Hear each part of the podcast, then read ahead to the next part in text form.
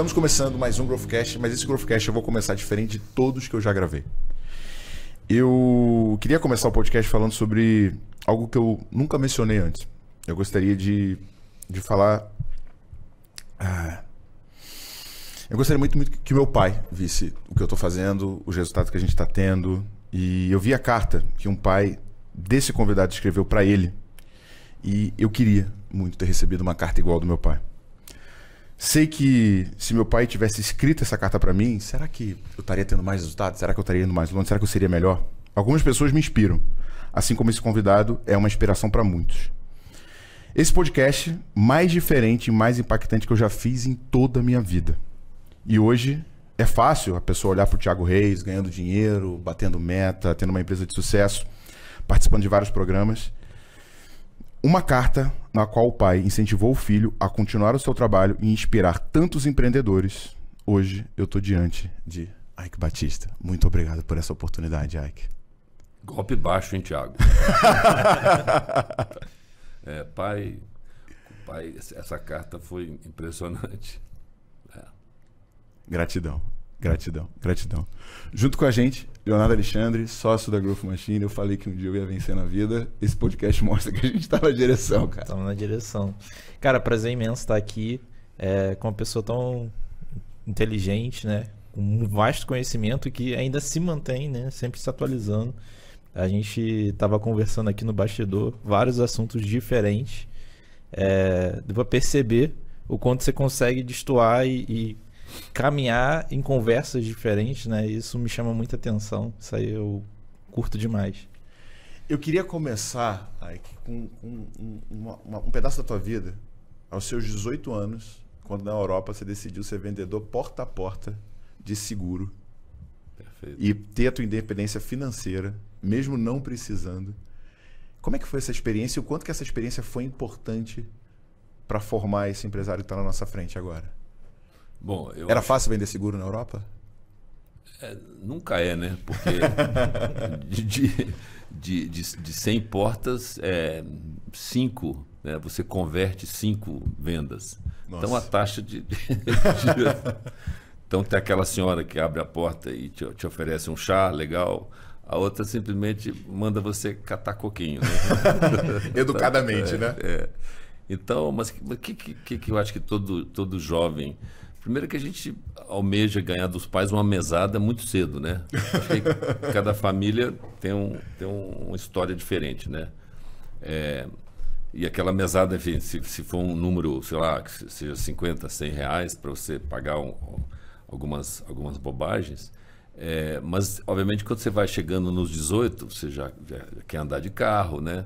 Aí você já tem outros gastos. Então, como, como eu era um de sete filhos, é, eu, eu sabia que todo dia do meu pai era gasto na nossa educação. Então eu, eu tinha vergonha de pedir mais dinheiro. Caramba! É, né, né, aconteceu no meu caso. Acho que cada família tem a sua história. Mas a, a então com 18 anos, é, é, quando eu, eles voltaram para o Brasil e eu fiquei lá, o, ganhar esse extra para pagar as minhas contas de que, querer, querer comprar alguma coisa diferente me motivou a, a, a criar essa independência, né? E eu, eu tive sorte porque eu, eu de alguma maneira, é, enfim, apesar da conversão ser baixa, né, eu, eu, eu convertia. Se fosse zero, não ia dar certo. Mas sabe uma coisa que eu falo que é muito importante para o jovem ter uma experiência em vendas? Porque eu acho que a habilidade mais importante que o empresário tem que ter é resiliência. Sim. É, você vê a taxa de acerto né, baixa, você tem que ser persistência e é essencial. Persistência e resiliência, é o que você falou. Então, quando você está vendendo, você está treinando comunicação, está treinando oratória, tá treinando convencimento, mas mais importante de tudo, que você vai treinar a maior parte das vezes, porque a maior parte das vendas nem começam. É. Você está treinando resiliência. Não isso, desistir, tentar isso, mais uma vez isso, e de novo. Isso aí. É. é, e quando você. Eu acho que todo, no fundo, se você pensar bem, 8 bilhões de pessoas acordam toda manhã e, e, e vão batalhar para pagar o dia, né? Ou mês, né? Enfim, é, tem os empregados, tem aqueles que tem que ganhar no dia a dia mesmo. Os ambulantes aí, Sim. né? Que, que, tem, tem vários, várias faixas de, de, de emprego, mas todos é uma guerra para todo mundo. Cada um ganhando o que ele é, é capaz de, de, de, de vender ou, ou gerar, né? Total, total. Agora, avançando no tempo. 2023. Você pegou 500 mil dólares e foi se meter no meio do garimpo. Você ia, você ia pro meio da Amazônia, meio da Amazônia. aquela loucura, É. sem lei nenhuma. Você não iria? Não, se eu soubesse que no final ia dar 6 milhões de luta, eu iria, sem dúvida nenhuma. Mas, primeiro, como é que você convenceu? E segundo, como é que foi essa experiência? Não, ele convenceu duas vezes, né? Esse É, porque você ainda, você, É, isso você ainda perdeu dinheiro É, no meio, é, né? é. Não, primeiro, primeiro eu, eu, eu conheci um, um cidadão, esse meu primeiro sócio, é, e que, que me falou: olha, na Amazônia está acontecendo uma corrida de ouro, muito ouro está sendo produzido em garimpo, que está acontecendo até hoje, né? E hoje virou uma encrenca, né? Mas na, na, na época não era algo tão divulgado e era em escala menor.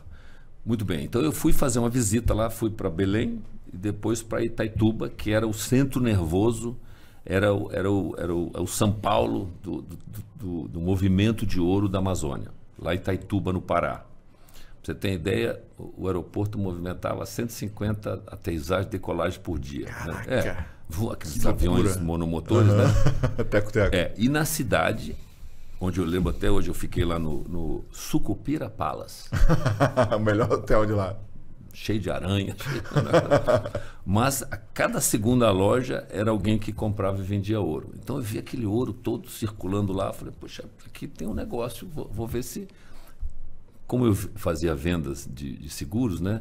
Pô, comprar ouro e vender ouro, ouro é um. É um, é um talvez a, a, a matéria-prima mais conhecida do ser humano, né? Então você consegue monetizar isso E em mais qualquer lugar. estável que existe, né?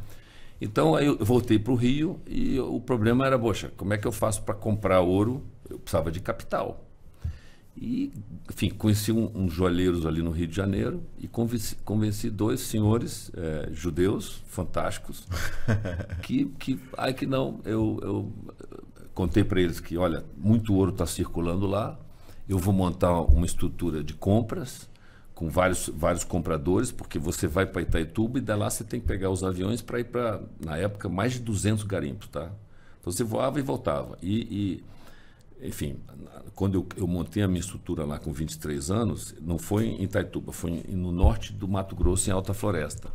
Eu cheguei a ter 60 compradores de ouro e, enfim, eles compravam ouro, que precisava do, do dinheiro, né? É, era comprado, eu pegava o ouro, trazia para o Rio, fundia e vendia. Então, né, um, um ciclo muito rápido, um produto não perecível que é que nem de dinheiro, é que nem dólar, né? Ouro, dólar, É igual. liquidez absoluta. E os meus amigos judeus, eles, eles entendiam, né? Era ouro. Eu não estava tradando feijão, nada perecível, né? Eu não Nada sei- arriscado. não, eu acho que se fosse batata eles não iam topar, não. É, e- então, o que, que aconteceu? Depois de, de uns dois meses, esses 500 mil já tinham se- tornado 800 mil dólares. E esse meu parceiro, ele decidiu ir embora. Sem te falar nada. É, não, foi embora com 800 mil dólares. Meu É, Deus. nunca mais vi. Será que tá vivo? É, não sei. Como? Enfim, foi o que aconteceu. Qual foi a, a exigência? De novo, fui, fui nos meus amigos Aron e Mendel, seu Aron e seu Mendel, que me emprestaram, a- me empresta de novo 800 mil dólares, eh, 500 mil dólares. Essa vez eu vou fazer o, o circuito Avon Chama, o circuito da floresta lá. Então eu fui para a Alta Floresta, ficava muito tempo lá organizando essa compra toda, com esses 60 compradores. Nunca fui roubado, assaltado. E tinha uma margem de 10% lí- líquida no final. É, comprar, é, porque eu era o, o- banco do, do sistema, né? Eu, eu monetizava um produto que os caras produziam lá e eles precisavam de dinheiro para comprar mantimentos, enfim, para rodar a economia, né? Aham, aham. Fazer, fazer a roda rodar. Mas não era muito perrengue, não era muito perrengue, né? Mosquito. Ah, sim, sim, mas, ó, meu amigo, ganhar dinheiro e, nesse volume e, e com essa idade, cara, você fica num fascínio, numa adrenalina louca. Sério. Ignora tudo. É. Poxa, em 15 meses eu ganhei 6 milhões de dólares, né? Eu, eu, eu girei 60 milhões, porque, porque o ouro tem um valor. é, na época foram, foram o quê? uma tonelada e meia, é mais ou menos isso. E, enfim, sobraram 6 milhões. e aí, como, como depois de um ano e meio eu percebi que a concorrência come, começou a, a, a, entrar na cidade e, e, você não fica sozinho por muito tempo em nada, nada né? É. Essa margem de 10 começou a se comprimir. Então, é, poxa, eu, eu já estava enxergando que esse negócio vai ser arbitrado para 5, 4, 3, né? E depois, com mais movimento, você tem outros riscos, né? Uhum. É. Até de ser assaltado, eventualmente. É. Que quando eu comecei, né? É a vantagem do quem, quem chega primeiro, né? Sempre tem isso, né? Você aproveita, tentar aproveitar e enxergar que você tem que mudar. Então, é interessante essa sua visão e essa tua percepção, né? É... Porque você sabe a hora de entrar e a hora de sair, né? Tem que saber. Agora, a gente estava conversando antes sobre o Superporto do Açu, né? que inclusive eu tive a Sim. oportunidade de dar uma palestra lá na época que eu trabalhava com gestão de projetos. E na tua história, você criou mais de 20 projetos unicornianos, né? como, como, como você cita. Sim. E de onde que vem essa capacidade, ao mesmo tempo que o Léo estava falando, né? de cara, essa multidisciplinaridade que você tem, porque não é linear, é, tem ouro, tem é, petróleo, é. tem logística, tem mineração. É. Como, é, como é que funciona a tua cabeça para identificar, para entrar e por que, que você acredita que você conseguiu fazer esses 20? Vamos lá, com 16 anos, eu, eu tinha uma moto cinquentinha, que muito entregador de pizza tem aí, né? Essas motos, né? Tinha na, na, na época na Bélgica. E eu, eu fazia de tudo para fazer ela andar um, dois, três quilômetros mais rápido que, que os meus amigos. então, eu sempre fui um fetichista de máquina, sabe? Eu adoro engenharia, adoro. E, e vou lá, vou, vou polir a minha vela, vou, vou mudar o cabo elétrico para arrancar alguma coisa a mais do negócio. E você conseguia? É, e, e fazia, né? Então, então esse, eu, eu, eu só fiz dois anos de faculdade. Eu sou um dropout. Depois de dois anos, eu, eu, vi que o professor não tinha nada para me ensinar. eu não, não, quero, até porque eu já mexia no mundo real, mexendo com equipamento. Então, com isso, quando, quando você tem a capacidade de ser um, um bom vendedor, um, um, comerciante, um trader, né, entende da parte mecânica, técnica, seja, seja física ou química, que eu, eu fui me inteirando com o tempo você passa a ser um bicho diferente, né? Então, talvez pegar um exemplo de, de alguém que vocês conhecem, por que, que o Elon Musk é um bicho tão diferente? Ele, ele é um, um, um exímio é, engenheiro de software, né? programador, ele, ele, ele, entende, né? É, ele, ele, ele fez cursos de, de ciência de materiais, porque em materiais você vê os foguetes dele, ali, ali tem ligas, né? não sei se vocês sabem, mas a carroceria da, da de alumínio do, da, da, é, da, Tesla tem uma liga com um metal chamado scandium, que foi ele que, né, vamos testar isso aí, tá? Então, é, quer dizer, um conhecimento profundo de como é que você faz um carro de um carro com um percentual maior de alumínio. Então ele chegou e fez. Aí ele chegou, criou aquelas super prensas, né? Você vê então esse entendimento 360 graus, que, que aconteceu comigo porque depois dos 6 milhões de dólares eu fui mecanizar um garimpo. Por que eu quis mecanizar um garimpo? Porque a margem, a margem margem estava sumindo e eu, eu pô, tem tanto ouro sendo produzido aqui, eu vou mecanizar esse negócio. Da mesma maneira que eu mexi na minha motinha lá. Vou otimizar. Né? Vou otimizar, vou fazer melhor. E aí, o que, que eu fiz? Eu fui, eu fui estudioso no sentido de contratar uma empresa para furar a, a jazida, né, fazer furos e cubar o volume de ouro que eu tinha ali. Então aí, aí depois do, do, estudo feito, eu gastei um milhão de dólares. Você tem que gastar. Acho que no, no, Brasil o pessoal gasta muito pouco em pesquisa. Ninguém estuda nada. É tudo oba, é muito oba, oba, oba, né? E é mesmo. Depois eu queria entrar nesse processo de tipo quais são as fases que você faz, porque dá para perceber que você tem um, um método muito estruturado para entrar em alguma coisa. Sim. Então, então eu, eu fiz tudo isso e identifiquei que, poxa, eu tinha uma grama por metro cúbico e, se, se, se, e vi, vi, processos já conhecidos para processar esse minério e vi que, poxa, aqui tem 90% de margem. Caramba, eu posso fazer, posso errar muito porque tem margem alta. Né? Você tem que fazer esse estudo antes. Mas você vê, sem esse estudo, para chegar que eu teria potencialmente 90% de margem, por que, que eu vou me arriscar? Eu, eu, eu, tento diminuir o risco. Isso não quer dizer que vai funcionar, porque tem, você envolve ainda logística, no meio da Amazônia, tem que levar combustível diesel, fazer uma ponte aérea de 100 quilômetros com, com diesel. Tudo isso é uma, Aumenta uma- muito é uma custo, operação militar, né? É. E, e- e uma operação no meio da Amazônia implica em, em- em profundo conhecimento logístico. Você tem que administrar gente, tem que fazer um acampamento, ter uma cidade, você tem que ter hospital, enfim, gerar energia, tem que ter água potável. Então vo- você meio começa a pensar 360 graus, né, de uma maneira muito holística de tudo. Então, se você olhar para você, eu quando entro num prédio, eu, eu, eu, eu, sabe, eu, eu te- tento, eu, eu quase que faço assim, ó, esse prédio aqui gasta hum, 70 megawatts por, por, por ano de energia ou por mês, entendeu? Eu faço essa coisa instintivamente. Então, então, quando você enxerga o mundo com raio-x, é por isso que aí eu fui me dedicar a achar ativos monopolísticos, porque quando você mexe com mineração, o- o- aquela mina ali, você requer ela no, no Departamento Nacional de Mineração, né, a ANM, e aquele ativo é seu. E se você achou uma mina rica, é, você achou um monopólio seu, porque você achou um negócio rico. Não quer dizer que toda mina é uma mina boa, né? Tem muita mina de ouro que não dá dinheiro. É, né? Sério? Lógico. Mas por quê? Não é é economicamente Porque- viável? não, é? Não gera não, porque tem, muito, tem um teor muito baixo por tonelada. E você só identifica isso depois de furar tudo. Putz. Entendeu?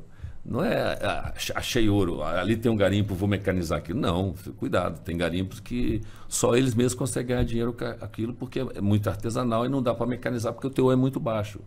Vai custar mais que o valor do ouro. Vai Você tem que gastar mais achar- para minerar. Né? é, você tem que achar mi- minas é, de, de alta qualidade, como em tudo. Né? Então, tem, tem minas magníficas, que eu chamo de aborto da natureza. O pré-sal do Brasil é um aborto da natureza. Porque é uma oportunidade Por quê? incrível. Por- porque a produtividade dos campos é, é, assim absurda, é quatro vezes maior que o pós-sal, até quatro vezes, até mais. E hoje se produz custo direto 3 dólares por barril. Caraca. É, é uma, uma, uma coisa maluca. É, o Brasil é abenço, mais uma vez abençoado. E você vê que a Petrobras está voltando com carga total porque ela estava no pós-sal, é, literalmente é, se milinguindo, né, desaparecendo, e o pré-sal fe- fez a volta toda. E graças a Deus isso ajuda o Brasil como um todo, né? Você sabe, Principalmente o Rio, sabe é que, que um dos meus sonhos é um dia fazer um IPO, né? claro. É, a nossa empresa, a gente está indo para tecnologia, a gente está conversando um pouco sobre isso e né, temos uma meta aí até 2028, Legal. né? É. Só que assistindo o documentário, cara, eu me senti um perdedor. Porque Não. do nada vem assim, não, porque aos 20 e poucos anos ele virou chairman acionista de uma empresa na, no Canadá. Como é que foi isso? E, e- e aparece. Eu olho pro sonho da minha vida de abrir capital e, tipo assim, não, é dono de uma empresa de capital É. aberto na, no Canadá. Como é que foi isso? Lembra, eu, como eu botei essa, essa. Eu mecanizei, em 1981, eu, eu mecanizei o primeiro garimpo na Amazônia. Ni- Ninguém tinha feito isso com ouro, tinha feito com estanho, mas não com ouro. E no meio do nada ainda, né? É. Então, os, os- as junior companies canadenses eh, de mineração, porque Canadá é conhecido como uma meca da mineração, né? Austrália e Canadá têm esse, esse, essa imagem de e de fato de lá se originam muitas mineradoras. Várias dessas empresas júnior estão hoje no Brasil investindo, mas essa, essa, esses investidores em 1981 vieram para o Brasil e foram procurar, bom, com quem eu vou me associar aqui? O único maluco que mexia com era eu. Então, opa, opa, tá aqui. E como eu já tinha essa mina em produção, eh, na verdade eu tinha uma segunda, que foi a mina no Amapá, que, que até hoje foi a mina mais rica eh, subterrânea do Brasil. Ela tinha uma 17, 18 gramas por tonelada, que é uma- um absurdo. Rica, rica, assim, um, um aborto da natureza. aborto da natureza. Quando a natureza te dá, meu amigo, aproveita. Então, esses são os monopólios que eu estava te falando lá, entendeu? Muito bom. E você tem que achar eles. Então, eu, eu meio que me especializei para virar um, um, um, um- um cachorro caçador de trufa. De preferência brancas. Não, e, e sabe o que, que eu, eu- Estudando você, estudando a tua história, eu, eu acredito muito que o sucesso deixa rastro. E que tudo que uma pessoa faz, você consegue modelar. E pra mim, essa é a melhor maneira de você aprender. Em vez de eu quebrar a cabeça tentando, eu vou tentar achar um modelo que já fez e pra mim vai mais rápido. Eu olho a tua trajetória, parece que cada evento teu foi necessário pra te preparar pro teu próximo passo. Né? Então o seguro te, ajudou, te ensinou a se comunicar e vender. Sim. Porque você não teria conseguido convencer os dois judeus se você não, não tivesse não. batido não tivesse 100 portas. Não, não, não, não, Apertar nos botões certos. É. E aí depois você mecanizou. Quando você mecanizou, veio os canadenses. E dos canadenses, você. O X veio de lá, não é? Conta isso, essa história. Isso, é, veio de e lá. Você passou a botar X em é, tudo. Não, porque a empresa se chamava, se chamava Treasure Valley é. Exploration o Vale do Tesouro exploração. e todo mundo achava que era um negócio de televisão, né? Uh, a, parece, a né? era TVX, né? É. Era Treasure, né, de tesouro, o Vale do Tesouro, X, Exploration. Daí veio o X e veio meu, meu, meu, meu símbolo, que é o Sol Inca até hoje, né? Sabe que eu gosto muito de antropologia. Provavelmente você já deve ter lido o Armas, Germes e Aço. Eu falo desse livro quase todo episódio, né? Já viu falar desse não, livro? Não? não. Esse livro é sensacional, ele é brilhante. Tá. Ele é uma discussão dentro da Universidade de Israel por que, que o europeu dominou o mundo, né? Aí começa um, eu não concordo com isso, ouvintes, tá? Mas um dos, dos das pessoas que está discutindo fala que o europeu é geneticamente superior ao mundo, por isso ele dominou o mundo. E esse pesquisador que chama Gerard Diamond, que inclusive é mentor do Harari, do Sapiens, começa um processo de pesquisa e a, a resposta é armas, germes e aço, né? Porque quando você produz comida em excesso, você consegue especializar. Quando você começa a produzir muito comida, você precisa do animal. O animal passa doença, e aí vem os germes, e dali você conseguiu produzir o aço. Só que cada capítulo ele explica um continente. E tem um momento que ele chega na América do Sul. E um dos elementos que é muito importante para esse processo de monopolização dos europeus é que você precisa domesticar mamíferos. E domesticar mamíferos é um negócio muito, muito complexo. De cinquenta e tantas raças elegíveis, parecido com o teu problema do ouro, nem todo mamífero é economicamente eficiente. Ele não se alimenta na proporção que ele produz biomassa. conversão alimentar. Alimentar e também ele não consegue se reproduzir em cativeiro. Por exemplo, o elefante Sim. seria um excelente animal para você Sim. arar, mas o elefante, Ui, cara, mas o elefante não, não reproduz em cativeiro. Claro, claro. É... E a América do Sul, ela não evoluiu mais do que poderia, porque não tinha todas essas espécies dentro do Império Incas e Astecas. Mas o, o Ortega, né, ah. quando ele manda uma carta para a Espanha, ele fala: eles têm construções maiores do que a nossa. Né? Então a engenharia deles era mais avançada do que a do europeu. Né? Eles só não tinham capacidade de defesa e nem sistema político, sei lá, para claro. conseguir reagir, porque quando e, chegou o espanhol ele é, achou que era Deus. Né? É, e, e, é, os, os espanhóis eram, eram bem bárbaros. Né? É, é, e... O Cortez e o Pizarro, né? O Cortez e o Pizarro. Né? Mas eu gosto muito. Bizarro. Da... O, que que o Pizarro? O Pizarro se tornou bizarro, né? De tão, tão ruim que o bicho era. Né? Mas foi, de novo, mineração e ouro. Por que, que você gostou tanto do sol e como é que é essa ligação do. Explica um pouco da tua visão do eu, X eu, e do é, sol. Tá, eu, eu, com 16, 17 anos, eu sonhava muito com essa imagem daquele, de uma sala de ouro que o Pizarro sequestrou do rei Inca. Aquilo para mim, sabe, imagina uma sala cheia de ouro. Eu, eu me fascinei com aquilo jovem já, com 16 anos. Caraca. E aí, aí, aí por acaso, aí indo para o Brasil, né, voltando em 20, com 23, eu fui na Amazônia procurar ouro. Mas começou com um sonho em, em, com 16, 18 anos, nesse, nesse, essa visão do, do, do Pizarro lá, sequestrando lá um, uma sala inteira cheia de ouro. Caraca, que legal, que legal. E tem uma outra coisa que você fala muito, é o teu amor pelo Brasil, né? E aí tem aquele momento ali que você constrói a termoelétrica e tal, e por conta do apagão de, de energia. É... Me, conta, me conta um pouco assim, por que, que você não fez que nem, sei lá, o Lema, que nem o Trio Parada Dura, que foi investir mais lá fora do que aqui dentro? E por que, que você foi para esses mercados que são tão desafiadores, né? Que tem, vira e você vai bater no, no, no, governo, no Estado? E como é que foi a tua cabeça em relação a isso?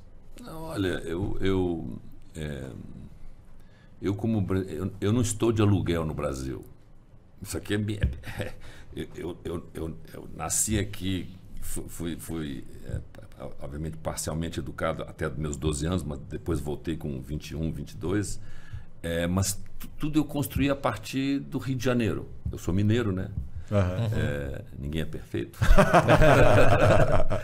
mas Os mineiros eu, eu adorei o Rio. E o que, que, que eu percebi? Por que, que tanto brasileiro acha que é, é, lá fora é melhor? É, tem que ter, um, tem que ter uma, um negócio em Mônaco, um Aras na, na, na França ou na Inglaterra, um, um castelo na Flórida. Para mim, tudo aqui é melhor.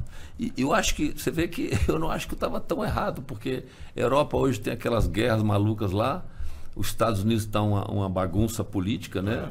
Entre dois partidos que se brigam, se degladeiam uhum. de um jeito meio que insano, né? É tudo meio democracia difícil de se entender, né? Os, os processos. Então, o a América do Sul é um continente pacífico, rico demais, porque quando você enxerga essa riqueza toda, é, né? E aí a visão do raio-x de entender a riqueza do petróleo, a riqueza mineral que a gente tem, né? a riqueza da, da, é, da parte ambiental, florestas e tal. Isso aqui é único, isso não, não, não tem paralelo. Tanto que hoje é, nós somos é, agropop, agrotop, agro. né? É, é, é, agora, aqui, vamos agradecer a quem. Por que, que, por que, que tudo isso é tão fantástico? Diga-me você. Por que, que a gente tem tanto sucesso no agro? Quem é responsável por isso? Quem? O empreendedor? Não. Também. Precisa dele. Uhum. Realmente. Mas é, tá a, é a, a natureza do Brasil. Não, não, a Embrapa. A Embrapa é sensacional, né, cara? Tem um trabalho incrível. Ninguém né? fala. Vocês, comunicadores, cara, a gente tem que dar mais, dar mais valor é. a essas instituições. A Embrapa, Pesagro, é, é Emater. Perfeito. Mas outros, a, a, o ITA, que, que fez a Embraer, a Petrobras, que, que, que, faz exploração de foguete só que para baixo, né, no, no, no subsolo. Ao contrário. Né? Ao contrário, porque aquilo ali é ciência espacial, meu amigo. Sim, Você operar com 3 mil metros de lâmina de água, você já imaginou a pressão que tem nos equipamentos Nossa, ali embaixo? É Eu não preciso te dizer. Sim. Aquele maluco que quis mexer no Titanic sentiu como é que é o drama, né? Ele implodiu, né? É, é. Então, então essas, essas, essa área de ciências do Brasil que a gente dá muito pouco valor, o agro é, é, é isso. O sucesso do petróleo da Petrobras é a própria Petrobras, uma máquina de pesquisa que descobriu o pré-sal. E nós somos top no planeta, né? A própria Petrobras promove pouco essa, essa conquista extraordinária, né? Ah. É bizarro. Ninguém sabe disso. É, né? a gente, complexo de vira-lata, eu não tenho. Então, é que ne, nenhum brasileiro devia ter esse complexo de, de, achar que lá fora é melhor, estão mais inteligentes. Não são, não. Não são, não. Então, então é, por que Brasil? Porque aqui, aqui tem, tem competência, competência na, na nas pessoas é, se você perguntar uma das razões do sucesso do grupo, eu formei muita gente no Senai e Senac. Pô, o sistema S para formar é, profissionais é, que, que, que, técnicos, né? Técnicos, essa escola que é muito escola alemã, é essencial, cara. Isso é que faz o Brasil. Ninguém dá bola nas 500 escolas espetaculares que tem aí.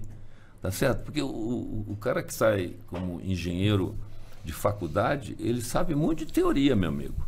Mas o, eu, eu prefiro contratar um, um, eletricista, um cara que sabe soldar, solda eletrônica e tal, do que um cara que um, um engenheiro mecânico que acabou de sair da faculdade. Vai certo? agregar muito mais, né? Lógico. Tem um conhecimento Conhece prático. o ronco claro. do motor, e, né? E, e, e, você vê as instalações do Senai e Senac, você já viu? Já vi, já vi.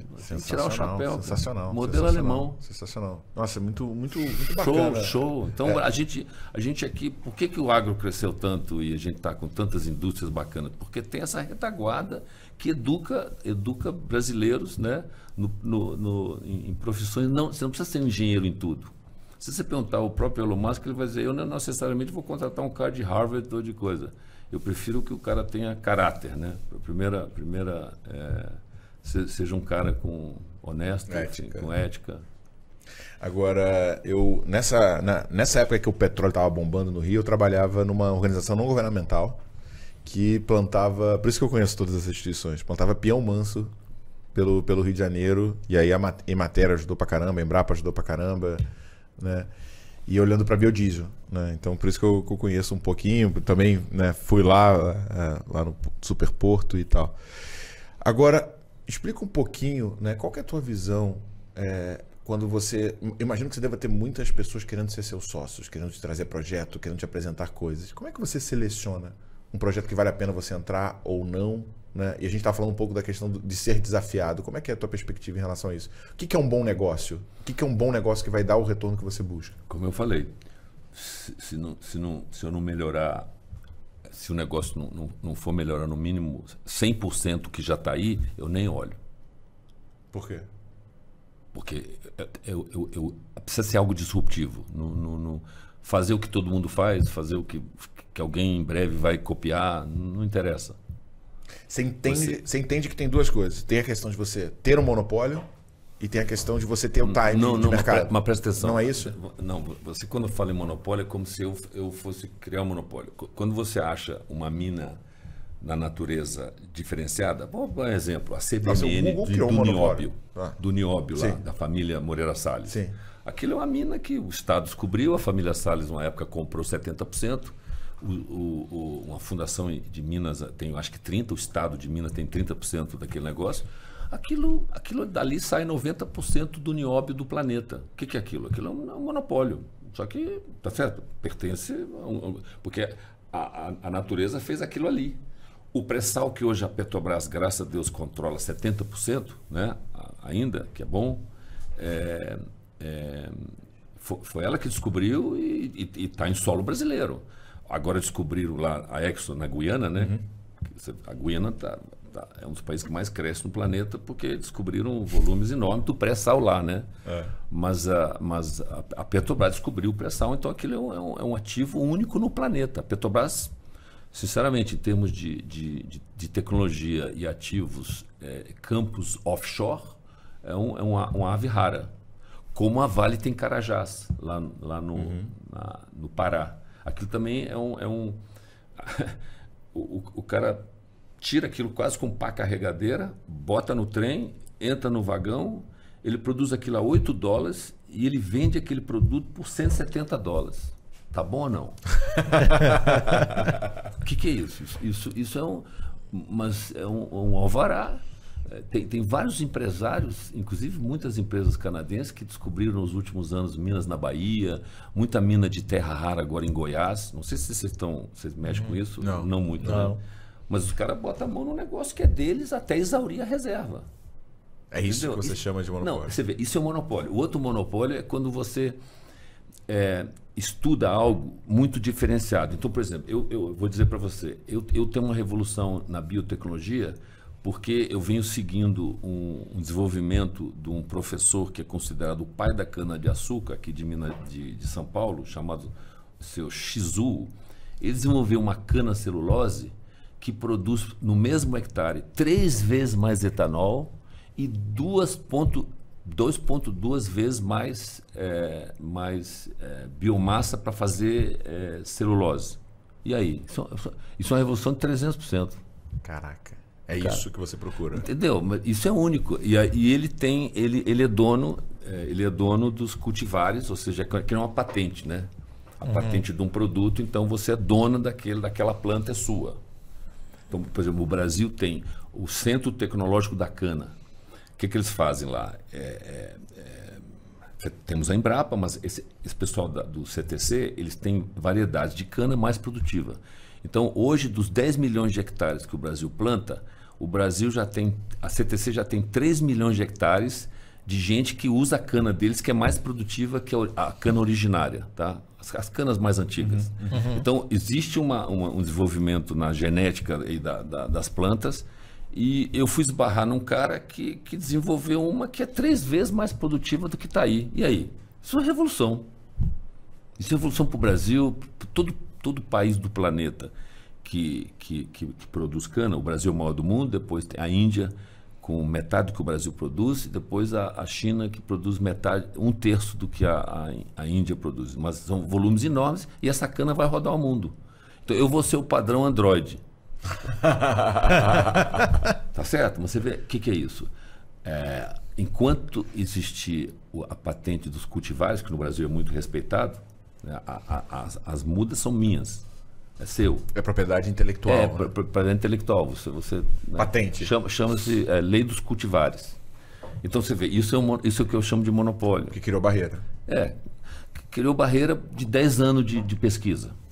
E curiosamente, eu, eu, não sei se a inteligência artificial pode mudar isso, porque você tem que fazer a, a mistura, esperar o tempo daquilo germinar. E, e, né, por exemplo, o seu Shizu acabou tendo no final 300 mil indivíduos, 300 mil, imagina um, um, um plantio com 300 mil tipos de, Variações. de, de cana celulose diferentes, das quais 15 são hoje plantadas porque elas são resistentes à praga, elas são resistentes à, à, à, à seca, enfim, blá blá blá. Né? De 300 mil, vo- você chegou em 15 tops, as, as melhores. 10 anos de pesquisa, mas você né, falou. 10, 14 anos de pesquisa. Agora, eu percebo que tem, tem alguns padrões, assim, dentro do teu processo de tomada de decisão. Tem a questão do, do ativo, tem a questão do bloqueio, tem a questão da possibilidade de aumento de eficiência. Isso. Então, por exemplo, o outro algo que é quase monopolístico. O, o- Porto do Açu, se você, se você consegue fazer ele, ou ter um projeto que consegue botar ele em pé e pagar essa conta, é, dificilmente você faz um segundo daquele porte. Então, co- como eu tive a chance de construir esse projeto do Minas Rio, lá da mineração, ele, co- ele pagou essa conta do porto. E, e e- e quando eu vi que eu ainda podia fazer para ajudar o Brasil no, no pré-sal, no, no Pará do Petróleo, que é muito grande no Açu, é, pô, vou fazer de uma vez toda e aqui- aquilo é um lugar, você não faz duas vezes. Então, mas, mas assim, vamos voltar. É, eu percebo que você tem essa coisa do social, que de alguma maneira tem que ter impacto social. Talvez, Sim. talvez Sim. seja faça parte do teu checklist, Sim. né? Só para você entender, por que, que, por que, que eu não mexo com projetos com, com menos de 100% é, mais eficiente do que já está aí? Porque senão eu não consigo pagar a conta social e o ambiental da maneira que tem que ser. Tá certo? brilhante. Eu, eu, eu, eu, eu, me recuso. Como é que eu vou fazer? Eu vou fazer, eu vou fazer mais uma padaria num quarteirão que já tem três para pagar um salário miserável para um, pra um cara que está ali me ajudando a trabalhar e depois eu vou fechar em seis meses? Porque esse é que você tem que, né, você tem que estudar isso. Muita gente não estuda. Tem, tem gente que acaba abrindo mais uma farmácia. Farmácia, então, é, é um negócio horroroso no Brasil, né? Tem um monte Ali no. Rio de Janeiro tem, tem, bairro ali no Jardim Botânico, tem três no Uma mesmo do lado da outra. Eu não, eu não- eu não sei nem como é que é o modelo de negócio, porque. Não, mas é rentável, sabia? É bem Não, rentável. eu, eu sei que é, mas é porque é uma vergonha, porque as margens são vergonhosas, Sim, né? sim, sim. É, aí aí é, um, é um negócio que eu não gosto. Eu não gosto desses monopólios é, da, da- da indústria farmacêutica. Mas eu, eu queria entender a tua cabeça. Aí, por, que, que, por que, que, tem que tem que impactar o social? Por, por quê? Quem, onde está escrito isso? Quem definiu essa regra? Ou, ou, ou quando que isso ficou importante para você? Vamos lá, minha, minha, minha mãe sempre fez muito trabalho social. E aquela história de você, você ser o único pavão da comunidade não tem graça nenhuma. Qual a graça? Não, não seria muito melhor? Eu estava até conversando com meus, meus parceiros aí. Se você- a gente usa. que- que- Quem é um modelo de país realmente bacana? São os países nórdicos, né? Sim. O que, que o cara faz lá? Paga 50%, 60% de, de imposto, cara. E para- paga feliz, porque todo mundo tem escola, todo mundo. E- Esse negócio da comunidade, de você estar todo mundo num nível muito bacana, porque o capitalismo, inclusive americano, por que, por que, que o americano está tendo tanto problema e as, e as, as, as eh, unions, as, as- os sindicatos estão voltando com força nos Estados Unidos? Porque os, cara, os caras, o cara fica bilionário. Vamos pegar o, Jeff Bezos. Ele, ele, ele, ele tem lá, ele vale 200 bilhões de dólares e os funcionários ganham ainda que 15 dólares a hora. There's a problem, Houston. Não pode, cara. Tá errado. Mas sabe que o Bezos é um dos caras que defende o salário universal, a, tipo. Ah, mas o salário universal é aquele, aquele É um monte de gente que não baixo. tem mais o que fazer. E, e- e com, eu, eu, eu, eu brinco com, com, com- Ó, eu sou da geração. Quantos anos você tem? 43. 31. Nossa, Quantos anos você tem, Ike? 67. Cara, você é um menino, cara. Museu. É, Não, você tá. Eu quero chegar. Tua- Nossa. Tá. O, o que a gente tá falando do Jeff Bezos? Jeff Bezos, salário universal. É, o que que é? Ó, a- é, eu sou da geração que meus filhos deixavam, pegavam 10, 10 vídeos na, na Blockbuster e, e, e ficavam dois, três meses sem entregar de volta e ele chegava lá tinha que pagar a conta de 3, 4 mil reais e, e ainda tinha que rebobinar aquela merda. Vocês lembram disso? Lembro. Nem lembro disso. Eu lembro, eu lembro, nada. eu lembro. Você- Não, eu peguei já a entrada da Netflix. Você tinha, você tinha, cara, você tinha videocassete e rebobinadora. Pra você não ter que rebobinar, pra você poder assistir outro filme, entendeu? DVD, DVD. Senão você tinha que rebobinar o teu vídeo e não via porra DVD nenhuma. foi depois. DVD é uma maravilha que você não Eu rebobina, na pô. fita, meu amigo. Aí, hoje o que o cara tem esse pacote de, de, de informação por quê? 30 reais, 40 reais. Uhum. Você, acessa o entertainment, né? Então, mas você tava falando por que, que os Estados Unidos está tão ruim? Porque não tá olhando pro social, porque deixou Não. surgir uma classe miserável, você acha que é isso? Sim, sim. o- você não viu o Warren Buffett falar com todas as palavras, eu quero pagar mais impostos? Vi. Ele fala. Por quê? Ele é o cara mais. Esse é um cara que você tem que seguir porque ele é aquele negócio, quer investir em ações, estuda bem, estuda o que você está comprando, vê se tem algo disruptivo, vê se ele vai distribuir riqueza. é, e, e- mas, mas fique com o negócio 5, 10 anos, né? É, Ride the, the- Porque ações assim normalmente sobem 15 dias e você perdeu a subida. Você sabe, né? Isso aí, não sei sim. quanto você mexe com bolsa. Sim, é sim. isso. Essa é a realidade de mercado. Sim. Então, se ele fala isso, ele é uma referência. Eu gosto de sempre pegar, pegue as belas, as maiores cabeças, que dali você pega pílula, essências de coisas que são essenciais, tá certo? Por isso que eu digo que o, o, o Estado, se o Warren Buffett fala que let's pay more taxes, pô, tem, Vamos something aumentar wrong. imposto. There's something wrong. Agora, vamos voltar no superporto. Eu tô tentando, você percebeu que eu tô tentando fazer uma engenharia reversa da tua cabeça, né? Tô o tempo inteiro tentando pegar ali. o- Sei, Várias perguntas. tô ferrado. Ó, você escolheu um local que tinha características naturais, porque você, você precisava, né, aquele o canal que você construiu ali é um negócio absurdo, né?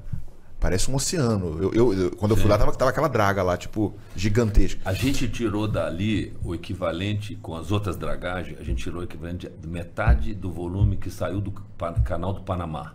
Falei? Ah, Te falei? Falou. e o canal do Panamá já é imenso. É né? bizarro. É, Então assim, é, é muito louco. como é esse processo? Do momento que você. Porque assim, você, você escolheu um lugar que tinha logística, um local que é, atenderia a tua necessidade né, de mineração, você, você teria. Você, você tem um, um, um mineroduto, né? É, como, como você faz isso? Você contrata uma empresa de pesquisa, você coleta os dados, você analisa, você vê a velocidade do, Tá, do vento. é, tá. Não é o seguinte. Tô certo aqui? Tá. É, Tá legal? Contrário. Não, ao contrário, ao contrário. Ao contrário. bom, primeiro, Gira ele. Isso, assim. Pronto. primeiro eu tinha o. Eu, eu, eu, eu descobri uma mina de ferro em Conceição do Mato Dentro, a 500 quilômetros do, do Açu, que tinha que ter um tamanho para justificar um, um- um investimento de um porto gigante desse. Quando você tem uma mina de ferro é, grande desse, desse tamanho, você precisa ser dono da logística toda para ninguém te arbitrar no meio. Verticalização de Né? Vertical- de novo, lembra da verticalização? né? É, mas, então, ela, ela, o que, que, eu descobri? Ra- Rapidamente eu identifiquei que a jazida teria mais de 2 bilhões de toneladas. Seria uma jazida que aí, por- pelo volume que tinha, ela foi engenhada para produzir no mínimo 30 milhões de toneladas. Tá? 30 milhões de toneladas, para você ter ideia. 30 milhões mês? Não, ano. Ah, tá. É, 30 milhões de toneladas. É, o volume. O Brasil movimenta cargas malucas. O Brasil move montanhas para o outro lado do mundo, né? De comida e de minérios, somente minério de ferro. É, então você tinha escala e, e- e- e, na verdade é que nem um jumbo. Eu, eu, não, eu não vou ganhar dinheiro usando um 737 voando para a Europa. Você só faz esse trajeto com os aviões de- maiores, né? de preferência um jumbo, né? porque senão você não consegue vender a passagem por mil dólares, você não vai ganhar dinheiro. Um 737 vai ter que parar três vezes. Vai abastecer. É, então, então é, o, é o custo por unidade, né? E- e tamanho, tem que achar o elefante para fazer tudo elefantesco. Então, E- aí eu- você viu essa oportunidade e falou: não tem como tirar isso do Brasil. Não tem como tirar esse volume. Se eu, não, se eu não tiver um porto, eu não vou conseguir. E se eu tiver na mão de alguém, esse negócio não vai estar viável. Isso. E se eu não fizer, em vez de uma ferrovia, de novo, você vê que é, é buscar tecnologia no estado da arte. Em vez de fazer uma estrada de ferro, que ia me custar mais ou menos a mesma coisa, mas o, o custo por tonelada ia ser 20 dólares, num pipeline onde o minério vai junto com água, vai dentro da água, que nem um tobogã. Aham. É, o custo é um dólar e cinquenta. De novo, 100 vezes. De- Dez vezes. 10 vezes. Dez vezes. 12 vezes. 12 vezes. 12 vezes mais barato do que um trem. Então você vê, você, você vai buscando é, bombas holandesas. Por que, que bomba holandesa? Porque o- se o holandês ficar debaixo d'água, ele morre, né? Certo? Exatamente. As dragas Ele holandesas. não pode falhar. As dragas holandesas que, que dragaram lá no açúcar, talvez você tenha visto uma daquelas dragas gigantescas. É, o- não, existe, não existe é, tecnologia melhor de dragagem no planeta que o holandês, porque, de novo, o, o bicho morre lá. Se, se, se, dragar, se deixar de dragar lá, o pessoal submerge. sim. Então as bombas holandesas são bombas, bombas que não falham. Tá certo? Tem que, tem que tem redundância, roda o tempo inteiro e são de baixíssimo custo operacional. É você buscar se, se, se você- vocês na área da, da se, se a Netflix eu não sei quanto é que era o ticket da Netflix antigamente, mas hoje o ticket de você ter, ter Netflix é 30 reais, né? Era. Eu pagava 3 mil reais para ver mais ou menos o mesmo volume de. Certo? Então imagina, são 100 vezes, né? No, no mínimo, é, são 100 vezes. 30 100 reais para vezes. 3 mil são 100 vezes. 100 vezes. 100, né? E, e o mundo está todo assim. A, a, a, a Amazon, a. Amazon, a Amazon é uma empresa que, que quer te satisfazer ao máximo para você sempre lembrar dela. E ela quer te oferecer um, um serviço mais barato possível com eficiência máxima. Ele tem que pedalar aquela bicicleta toda hora. Então essa barreira de entrada é complicada, né? Tanto que o único pessoal do- no Brasil que conseguiu chegar no nível deles é o Mercado Livre.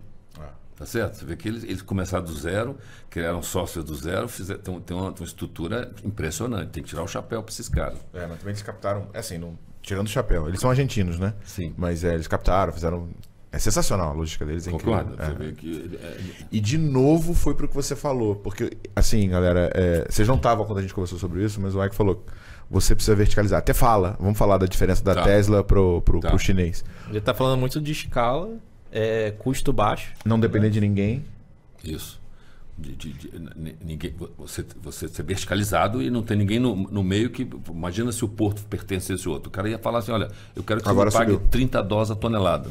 Que vai é subir o metade do preço. meu lucro. Tá certo? É, pode fazer. E fazem. No Brasil fazem. Donos de portos. Porque o Brasil está carente de porto, não tem porto. Não, e aí eu volto nessa questão de que é, cada projeto teu foi te preparando. Porque quando você foi é, resolver o problema da energia, né, você aprendeu que o monopólio podia te ferrar. Exatamente. Aí eu fui buscar Foi a aí que molécula, eu fui buscar a molécula do carvão, porque eu não podia depender da molécula que pertencia ao Estado da Petrobras, que era o monopólio da energia elétrica no Brasil, Eletrobras e Petrobras. E você olha um pouco assim do tipo. Eu brinquei contigo que você gosta da complexidade da bucha, né? É, bucha não. Eu só conheço aquela bucha de esfregar. né? Mas você vê também como sendo um ativo dentro do processo de análise de oportunidade ter complexidade inserida, porque senão você vai ter mais concorrente ou não? Porque, por exemplo, é a molécula do, do carvão que você foi atrás, ou ao, o, o mineroduto tendo que criar um. Então, você fala assim: para esse negócio fazer 100 vezes, poucas pessoas têm que ter capacidade de executar, e eu quero ir para isso aqui porque eu vou ter menos concorrente, ou não, tô viajando agora. Repete de novo para eu. Quando você fala do, do- do- da termoelétrica, você foi atrás do, do carvão. Sim.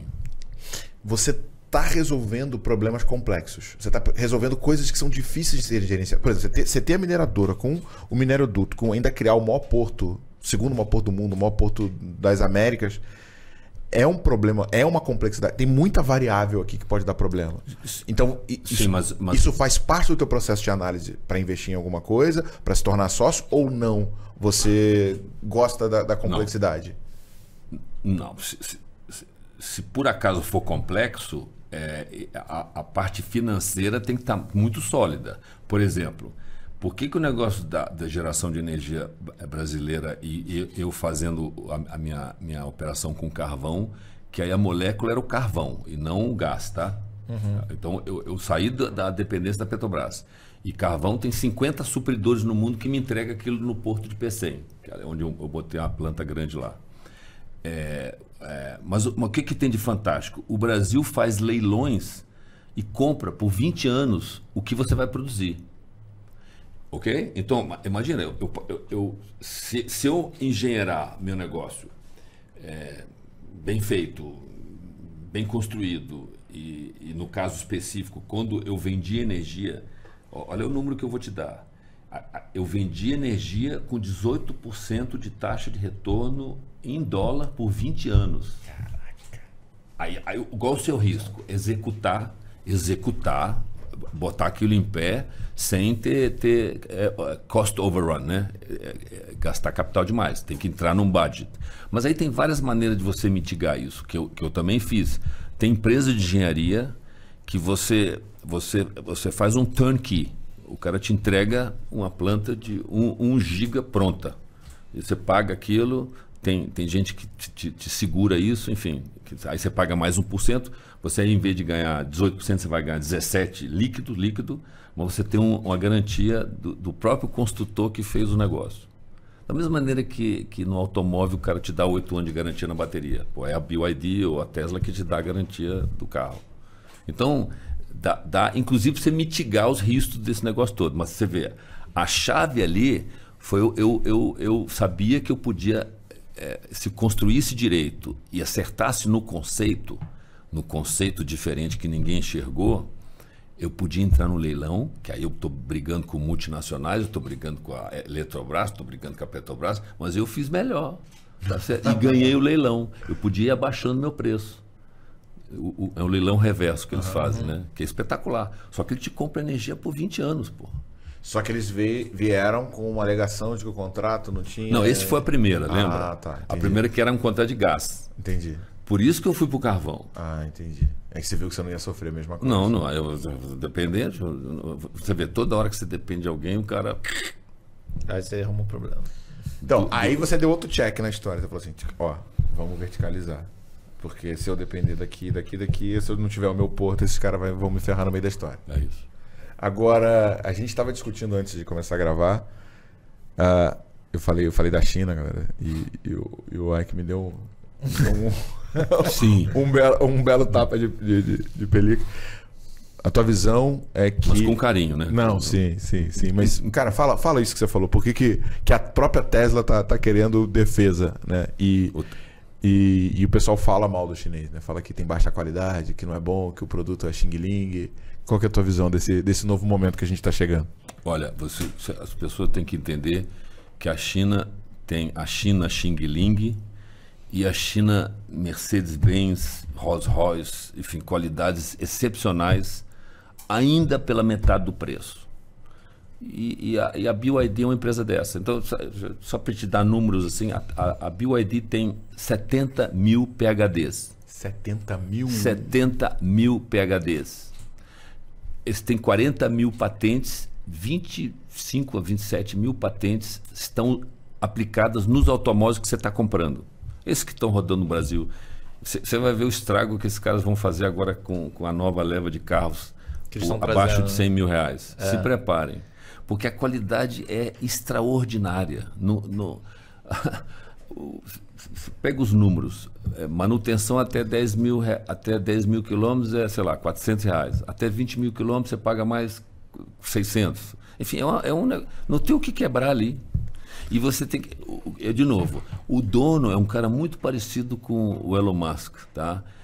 Com uma diferença. Ele, ele talvez seja é, é, mais fanático, mais fetichista de máquina que, que o Elon Musk, porque ele verticalizou até 75% do, de um carro Tesla é fabricado dentro do conglomerado BYD. 75? 75 é bizarro. Então, olha, pode comprar um carro BYD porque ele não vai deixar você na mão. E eu digo para você, BMWs, é, Porsche. É, Porsche e tal, toda hora tem uma lâmpada que não está aqui, pô, que eu, eu, eu, acho isso um porre. E, e, e, e eu, eu, eu, sou meio alemão, né? Eu devia. Não, tem, tem que tirar o chapéu para essa área de. Escuta o que eu estou dizendo. Eles, eles, o Japão era o maior exportador de, de carros assim do planeta. A China já passou, a BYD te entrega os automóveis no Brasil com suas próprias embarcações. Navios da própria Tesla, esses roll-on, roll-off. Você vê esses navios gigantes que você vai, vai, andando, ele roda para dentro do, do, do, navio? se prepararam para uma, uma logística para fornecer um mundo com produtos de altíssimo valor agregado. Não mais o xing ling de um dólar. Tá certo? E quanto por cento da operação dele é verticalizada? 75%. Ou seja... ao, nível, ao nível que aquilo que você falou, a nível de do próprio Elon Musk, se as pessoas leem entre as linhas, está pedindo ajuda para os Estados Unidos criar proteção contra, contra essa qualidade, esse produto que está vindo aí, que, desculpa, o que, que a Tesla vai fazer? É óbvio que existe os Teslas rat, Tesla rates, que eles chamam, que são os fanáticos uh -huh, por Tesla, uh -huh. que nem os fanáticos por Apple. Uh -huh. Eu sou o Samsung. Sério? É, só.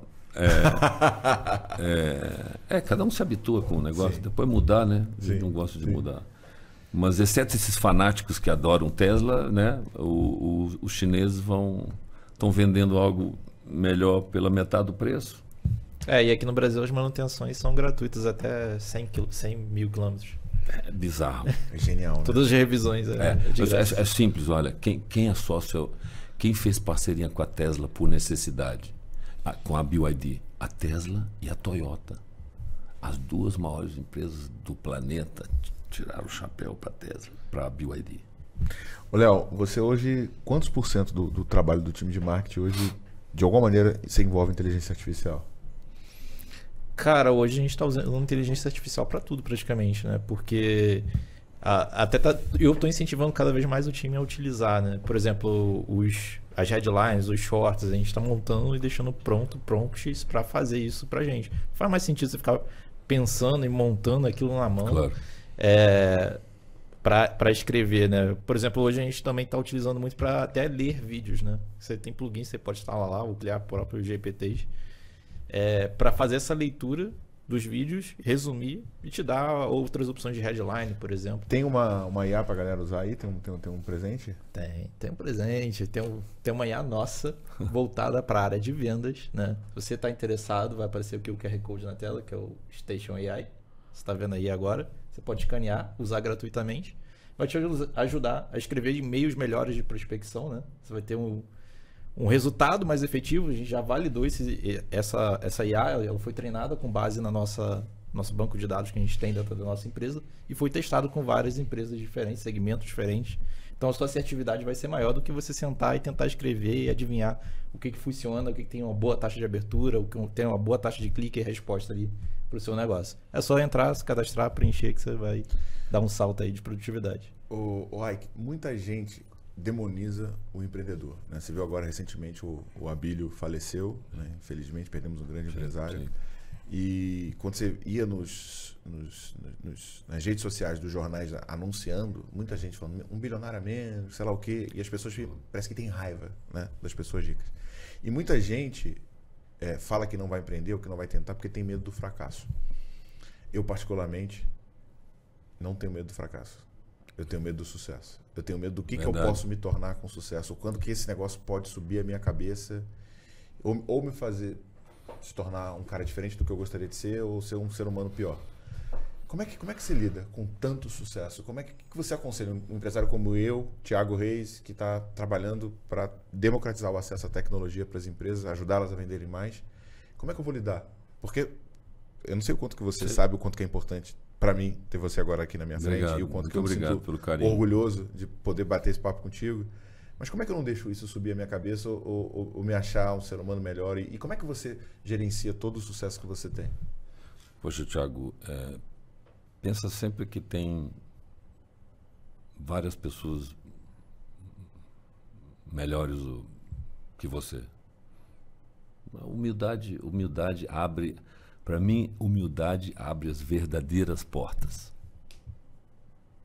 Quando a pessoa percebe, que você é todo arrogantão, da, da, da, hum, você, você, principalmente portas de gente mais humilde se fecham. Se, seja, seja as,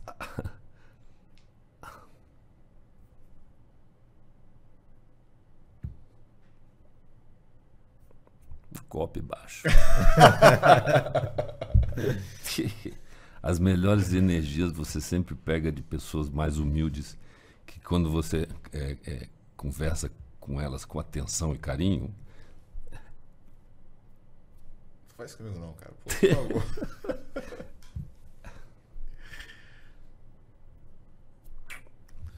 em off.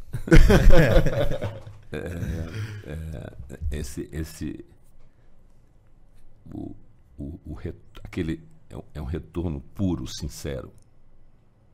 Esse que vale. Sabe que eu tava na nossa última edição da nossa imersão em dezembro, né? E eu, eu tenho uma imersão que em três dias eu mostro o pessoal como vende mais. E a gente não, não sabe, assim como você não sabe o quanto que você me impactou, o quanto. Só, o, o só, quanto... Pra, só pra ficar claro, homens de verdade choram. é isso aí.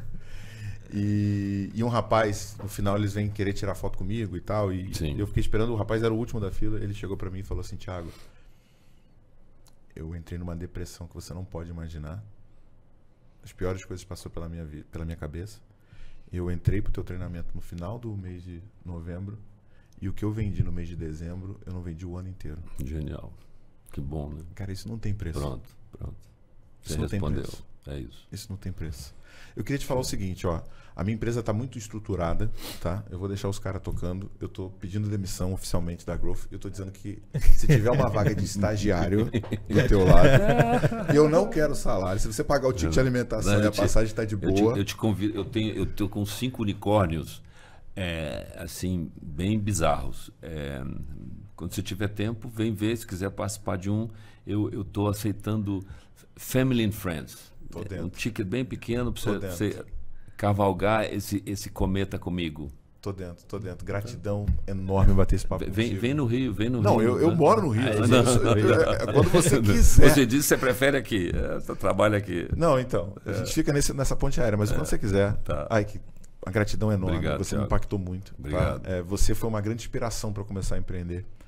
E muito do, das vidas que a gente tem impactado, dos resultados que a gente tem criado, você faz parte disso. Obrigado. Muito Continua obrigado sendo mesmo. esse, esse ser humano sensacional que impacta tanta gente. E esse exemplo que a gente precisa de empresários de sucesso como você. Amém. Vambora.